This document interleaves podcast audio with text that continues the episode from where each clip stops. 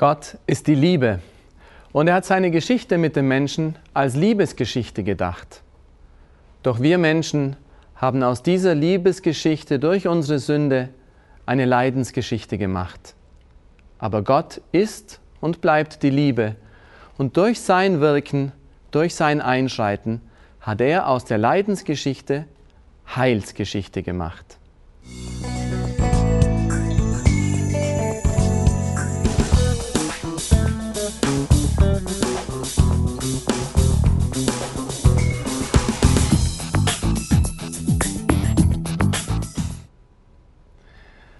Hallo, ich bin Pater Klaus. Schön, dass Sie heute dabei sind. Wir sprachen davon, wie Gott die Leidensgeschichte der Sünde des Menschen in Heilsgeschichte verwandelt. Was das bedeutet und wo der Höhepunkt des Heiles zu finden ist, das wollen wir in dieser Sendung heute behandeln. Gott schafft die ersten Menschen und was wir über die ersten Menschen sagen, das können wir auch, servatis servandis, über jeden von uns sagen. Gott hat uns ins Dasein gerufen. Und so wie die ersten Menschen sich durch die Sünde der Versuchung des Teufels folgend von Gott abgewendet haben, so geschieht es auch uns. Gott sieht nun seine Geschöpfe, verwundet vor sich, die Seele in Disharmonie mit sich selber mit den anderen Menschen, mit Gott, mit den Dingen, eine unglückliche Seele. Eine Seele, die nicht mehr diese Freiheit, diese Weite, dieses Licht in sich trägt, sondern grau und traurig und selbstsüchtig geworden ist. Doch Gott, und das dürfen wir nie vergessen, auch in unserem Alltag, ist und bleibt der liebende Gott. Er liebt mich, er versteht mich und er kommt zu mir, geht mir entgegen, wie der Arzt den, den Patienten, den Kranken heilen möchte. Und was bedeutet das? Wie geht Gott mit dem Menschen seine Heilsgeschichte? Wir finden ganz zu Beginn des, der Heiligen Schrift nach dem Sündenfall gleich eine große Verheißung Gottes an Eva. Man nennt das auch das Proto-Evangelium, die erste frohe Botschaft, nämlich dass der Einfluss des Bösen durch einen Nachkommen der Frau zertreten werden wird. Es wird alles gut werden. Gott wird einen Retter senden. Er wird das Heil des Menschen wieder aufrichten. Er wird seine Seele wieder gesund werden lassen, wenn der Mensch es denn in seiner Freiheit möchte und annimmt. Gehen wir gemeinsam ein wenig die Schritte durch das Alte Testament. Vieles davon kennen Sie, das meiste haben Sie gehört, vielleicht alles, aber in diesem Blick der Heilsgeschichte können wir das Ganze ein wenig ordnen und Schritt für Schritt betrachten.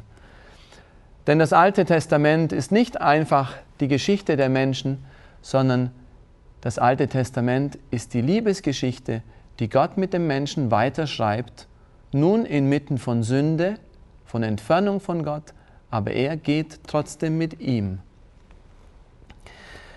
Wir sehen Adam und Eva, die ersten Menschen, die sich vermehren und gleich kommt das nächste Drama, Kain und Abel. Der Hass, der Neid hat im Herzen des Menschen Einzug gehalten. Nicht durch Gott. Gott hat es nicht gewollt, Gott hat es nicht gemacht. Der Mensch selber hat das in sich wachsen lassen, dadurch, dass er sich von Gott entfernt hat. Wir sehen dann, wie die Menschen sich ausbreiten, wie das alles geschichtlich gegangen ist. Das ist für uns und für diese Heilsgeschichte nicht so wichtig. Aber wir sehen, der Mensch hat sich ausgebreitet, hat sich vermehrt, die Menschen sind in alle Länder gezogen, aber es waren Menschen, in denen der Keim des Bösen steckte. Und es gab so vieles, was Gott missfiel, was Gott schmerzte, wo der Mensch die Liebe Gottes nicht angenommen hat. Und so lesen wir in der Bibel, es reute Gott, dass er den Menschen geschaffen hat. Schauen Sie, wie traurig. Gott, der uns Menschen schafft, mit so viel Liebe und aus so viel Liebe, für die Liebe zu ihm. Und eines Tages reut es ihn, dass er uns geschaffen hat, weil wir so weit von ihm weggegangen sind. Aber Gott bleibt nicht untätig. Er ruft Noah und sagt Noah, ich möchte dich retten, du bist der Gerechte unter den Menschen. Dich und deine Familie möchte ich weiterführen. Und das Menschengeschlecht soll nicht vernichtet werden. Das wäre vielleicht etwas, was wir in unserem geringen menschlichen Denken uns überlegen würden. Wir würden dieses Volk, das uns nicht gleich ebenbürtig ist, sondern so weit unter uns steht, vielleicht einfach vernichten. Denken Sie an eine Fliege, an eine Ameise, an eine Fliege vielleicht, die ständig gegen die Scheibe fliegt und nicht rausfindet. Was würde der ein oder andere tun? Er würde sie einfach vernichten. Dumme Fliege. Und das Problem ist beendet. Gott ist nicht so mit uns Menschen. Gott liebt und sein Herz sucht nach dem Guten für uns, egal was wir tun. Und so ruft er Noah und rettet ihn aus dieser großen Flut, ihn und seine Familie. Und mit ihm beginnt er eine neue Geschichte. Dann geht es weiter. Gott wählt eines Tages Abraham. Er wird der Stammvater eines neuen Volkes. Nun möchte Gott inmitten dieser Welt, die von ihm weggeht, die ihn nicht mehr findet, von diesen Menschen, die sich auf sich selber konzentrieren und mit sich selber beschäftigt sind, ein neues Volk schaffen, ein auserwähltes Volk, das das Volk Gottes sein soll, das ihn allein kennt, weil Gott sie führt. Und um das zu tun, um dieses Volk inmitten einer Menschheit zu formen, das rein den wahren Gottesglauben wiederfindet, erwählt er sich Abraham. Und diesen Abraham beginnt er so zu erziehen, Schritt für Schritt. Abraham war kein Heiliger, er hat die fremden Götter angebetet. Aber Gott führt und erzieht ihn und zieht ihn immer näher an sich, an sein liebendes Herz. Und er prüft ihn, wie das Eisen im Feuer. Wir kennen die Geschichte, in der Gott von Abraham fordert, seinen einzig geborenen Sohn Isaac zu opfern. Und Abraham hat inzwischen so ein großes Vertrauen auf Gott gewonnen, dass er es tun würde. Aber Gott verhindert es. Isaak und Jakob, die zwei Brüder aus Jakob, wird Israel, Gott ändert seinen Namen und da haben wir den Stammvater der zwölf Stämme Israels. Einer der Söhne Israels, Josef, wird von seinen Söhnen, von seinen Geschwistern nach Ägypten verkauft, weil er ihnen lästig wird. Sie wollen ihn zuerst töten, doch dann entscheiden sie sich anders und sie verkaufen ihn nach Ägypten. Alles in Gottes Vorsehung und liebendem Plan. Denn als die Hungersnot über das Land kommt, ziehen sie nach Ägypten und finden dort ihren Bruder und werden dort aufgenommen. Das Volk Israel beginnt sich dann in Ägypten auszubreiten. Zuerst ist der Pharao ihnen freundlich gesinnt, aber Später wird es so, dass das Volk sehr groß wird. Sie vermehren sich sehr und der Pharao beginnt Angst zu haben und unterdrückt das Volk. Die Juden sind in Sklaverei. Doch Gott sieht auf sein Volk und führt es weiter, obwohl er diese Sklaverei zulässt. Er reinigt sie in dieser Zeit, schaut er weiter liebenden Blickes auf sie und führt sie. Und er ruft Mose.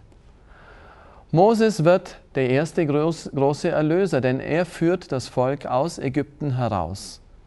Sie kennen die Geschichte. Moses sucht ein Schaf, sieht den brennenden Dornbusch und der Dornbusch spricht zu ihm und Gott erkennt, Moses erkennt Gott im Dornbusch. Ich bin der, ich bin. Wir hatten bereits darüber gesprochen, das Wesen Gottes, der Seiende.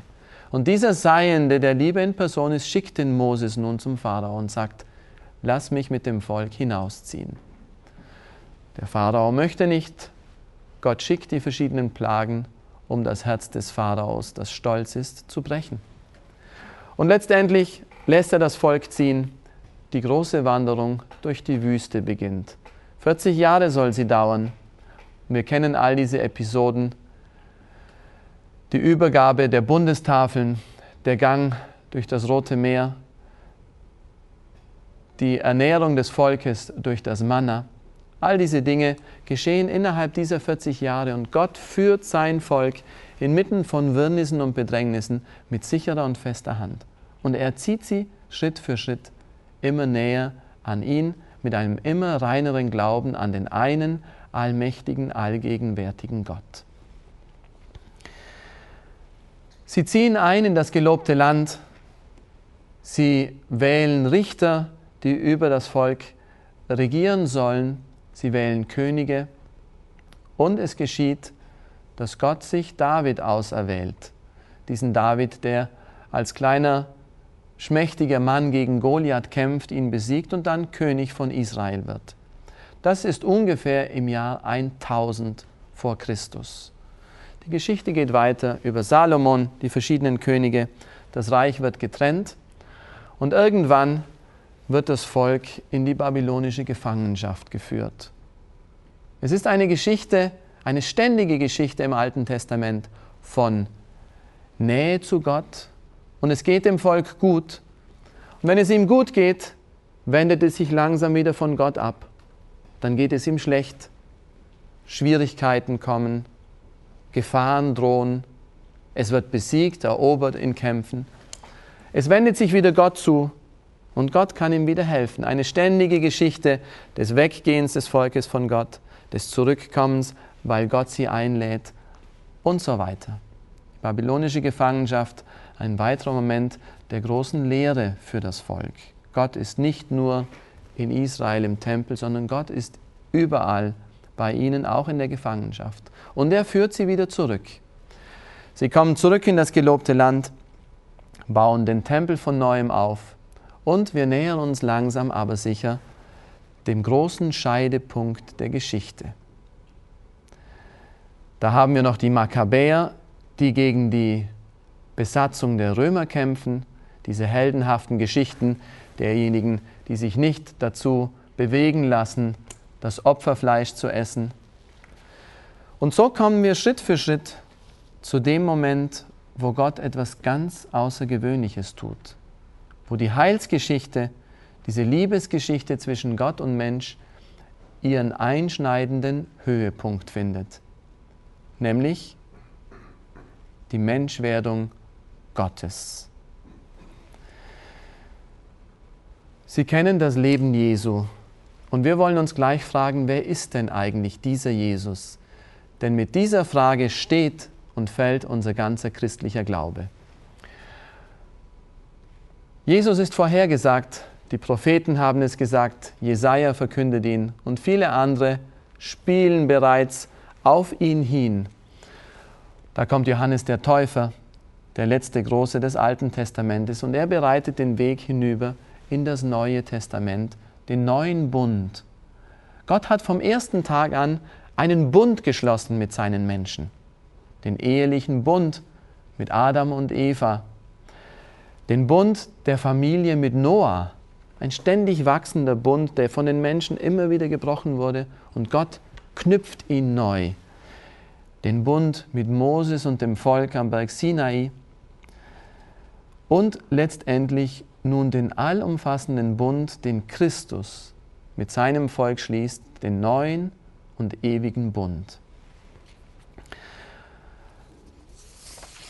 Das Leben Christi ist uns sehr bekannt. Er kommt, er wird geboren, empfangen durch den Heiligen Geist, geboren in Bethlehem. Er muss fliehen, kommt nach einiger Zeit mit seiner Familie nach Nazareth zurück, lebt dort ein verborgenes Leben und geht dann hinaus in das öffentliche Leben seiner Predigt und seines Heilswirkens. Er lebt drei Jahre öffentlich, predigt, heilt, vergibt Sünden und dann kommen die drei großen Tage seines Leidens, Sterbens, seiner Auferstehung. Er nimmt die Sünden der Menschen auf sich, vernichtet sie, steht von den Toten auf, erlöst uns, bleibt noch 40 Tage mit den Menschen geht dann zurück in den Himmel und schickt den Heiligen Geist. Das ist in Kurzform das Leben Jesu. Doch wer ist dieser Jesus? Wer ist dieser geheimnisvolle Mann, der die Geschichte der Welt in zwei geteilt hat? Die Zeit vor und die Zeit nach Christus. Hier müssen wir die richtige Antwort geben. Die Antwort, die er uns selber gibt. Die Antwort, die seine Werke uns geben die Antwort, die seine Kirche uns seit 2000 Jahren gibt. Wer ist Jesus Christus? Gehen wir zurück ganz an den Anfang, als wir über Gott sprachen. Da haben wir dieses unendliche Geistwesen, dreifaltig, drei Personen, ein Gott. Und diese zweite Person der göttlichen Dreifaltigkeit ist es, die sich aufmacht, den Menschen zu erlösen. Wenn wir uns das bildlich vorstellen wollen, die Dreifaltigkeit, die den Menschen sieht, die ganze Menschheit und jeden Einzelnen, wie sie gebrochen sind, verwundet, verletzt, bedürftig, wie sie nach Liebe rufen, aber sie an so vielen verkehrten Orten suchen, wie das Herz des Menschen nicht mehr satt wird, wie die Menschen untereinander, die Völker miteinander Schwierigkeiten haben, in Kriege geraten, wie Hass, Neid, Missgunst da ist und die Dreifaltigkeit sieht und sie liebt und sie antwortet. Und die zweite Person dieser göttlichen Dreifaltigkeit, die identisch ist, gleich mit der ersten Person, das heißt ein rein geistiges Wesen, unendlich in seinem Dasein, allgegenwärtig, allwissend, diese Person entschließt, ich werde selber ein Mensch. Ich lasse meine göttliche Herrlichkeit hinter mir, um eine menschliche Natur anzunehmen, um mit diesen Menschen, die ich liebe, zu leben, um diese Menschen, die ich liebe, zu lehren, um sie zu erlösen, um ihre Sünden zu tragen, um sie wieder heil zu machen. Die Heilsgeschichte des Alten Testamentes findet nun ihren Höhepunkt. Gott selber wird Mensch. Und was ist das für ein Mensch, dieser Jesus Christus? Uns kann es ja ganz leicht so passieren, dass wir denken, nun, für Jesus waren die Dinge leicht. Er war ja immerhin Gott. Wie schwer kann das Leiden für ihn gewesen sein? Er hat einmal mit seinem göttlichen Finger geschnippt und es war leicht für ihn. Und die Kirchenväter und die ersten Generationen der Christen haben sich viele Gedanken gemacht und gerungen darum, um genau zu erkennen, wie ist das mit Christus? Wer ist er? War es leicht für ihn? War er nur Gott? War er ein göttliches Wesen? War er ein Mensch, der von Gott begnadet war? Und es gab viele Irrlehren, viele Heresien über dieses Wesen Gottes. Und die ersten vier, fünf Jahrhunderte der Kirchengeschichte waren ein Ringen und ein Definieren und ein sich klarwerden darüber, wer ist Christus genau. Wir beten das heute im Glaubensbekenntnis, aber das war ein langes Beten, Kämpfen, Ringen, um es so genau zu erkennen, wie heute der Glaube über Christus vor uns liegt. Christus ist die zweite Person der göttlichen Dreifaltigkeit, die eine menschliche Natur angenommen hat. Wenn wir fragen nach der Natur, was ist denn Jesus Christus, dann müssen wir sagen, Jesus Christus ist ein Gott und Jesus Christus ist ein Mensch. Beides ist in ihm vereint, aber nicht vermischt. Er ist ein wahrer Gott und er ist wahrer Mensch. Und was das bedeutet, dass er wahrer Mensch ist, er ist uns in allem gleich. Er fühlt wie wir, er denkt wie wir, er leidet wie wir, er hat Angst wie wir, er freut sich wie wir, er lebt wie wir. Und das wollte er uns durch seine Menschwerdung zeigen. Ich verstehe euch, ich kenne dein Leben, ich weiß, wie das ist, wenn man traurig ist. Ich weiß, wie, man, wie das ist, wenn man liebt und die Liebe nicht erhört wird. Ich weiß, wie das ist, wenn man enttäuscht ist, wenn das Leben schwer wird, wenn wir leiden, wenn man müde ist. Ich kenne dich. Ich habe es als wahrer Mensch so wie du gelebt. Die Gottheit Christi hat die Menschheit Christi in keinster Weise beeinflusst, im Sinne von ihr das Leben einfach leichter gemacht. Christus war wahrer Mensch und wahrer Gott. Das bedeutet, er hatte wirklich einen menschlichen Willen, der damit kämpfen musste, das Gute zu tun. Er hatte eine wahre menschliche Vernunft, die langsam gelernt hat und erkannt hat, so wie wir langsam lernen und erkennen. Und gleichzeitig hatte er göttliche Vollmacht in sich und konnte mit einem Wort Menschen heilen, Naturgesetze auflösen, Dämonen austreiben. Das war seine göttliche Macht, sein göttliches Wesen. Wenn wir also fragen nach der Natur dieses Jesus Christus, dann müssen wir sagen, er ist Gott und Mensch. Wenn wir fragen nach der Person, nach dem Wer ist er denn, wer handelt denn da, müssen wir sagen, Gott handelt. Gott handelt in und als Jesus Christus. Es ist Gott, der leidet. Es ist Gott, der lernt. Es ist Gott, der schläft. Es ist Gott, der stirbt. Es ist Gott, der die Sünde und den Tod erfährt. Gott tut all diese Dinge. Und das ist eine ganz wichtige Lektion für unser Leben. Denn Gott hat auch die Alltagsdinge in der Schreinerei dort in Nazareth getan. Gott ist gegangen, um Wasser zu holen. Gott hat seiner Mutter geholfen. Gott ist es, der die Alltagsdinge geheiligt hat. Und deshalb haben die Dinge unseres Alltags einen unendlich großen Wert. Denn wir sind Gott ähnlich geschaffen. Und er hat die Dinge, die wir jeden Tag tun, geheiligt. Wenn wir arbeiten, dann tun wir etwas Göttliches. Wenn wir lieben, dann tun wir etwas Göttliches. Wenn wir leiden, dann tun wir etwas, was Gott auch getan hat. Und alle diese Dinge werden für unser Leben unendlich wertvoll und in Gottes Augen etwas Wunderbares. Gott steht nicht gleichgültig vor unserem Leben, vor unserem grauen Alltag. Gott liebt unseren grauen Alltag, weil er ihn selber gelebt hat. Christus also ist Gott, wahrer Gott. Und deshalb bekommt alles, was er tut und sagt, eine ganz außergewöhnliche Bedeutung. Denn es ist nicht nur ein kluger Mensch, ein großer Gelehrter, ein Weiser, der dazu uns spricht, sondern es ist Gott selber, der uns Worte des ewigen Lebens bringt. Worte, die keinen Vergleich haben. Und deshalb, weil unsere Religion von Gott selber gestiftet und gegründet worden ist, ist diese christliche Religion etwas ganz Außergewöhnliches, denn keine andere Religion nimmt das für sich in Anspruch, dass Gott selber ihr Gründer ist. Das Judentum hat Gott auch als Gründer aber wir haben Gott, der Mensch geworden ist. Christus ist wahrer Gott und wahrer Mensch. Lassen Sie mich ganz kurz einige der Irrlehren aufzählen, um ein bisschen zu verstehen, was das wirklich bedeutet, dass Christus wahrer Gott und wahrer Mensch ist. Es gab diese Irrlehre, den Arianismus, nämlich dass Christus nicht Gott ist, sondern einfach ein von Gott geschaffenes Wesen und ganz besonders beschenkt. Das hat das Konzil von Nicäa zurückgewiesen. Es hat gesagt, er ist gezeugt und nicht geschaffen. Das heißt, er besteht seit Ewigkeit mit dem Vater, wesensgleich mit dem Vater. Es gibt eine andere Lehre, die sagte, dass Christus nur das menschliche Fleisch gegeben hat und dass die göttliche Seele in dieses menschliche Fleisch hineingekommen ist.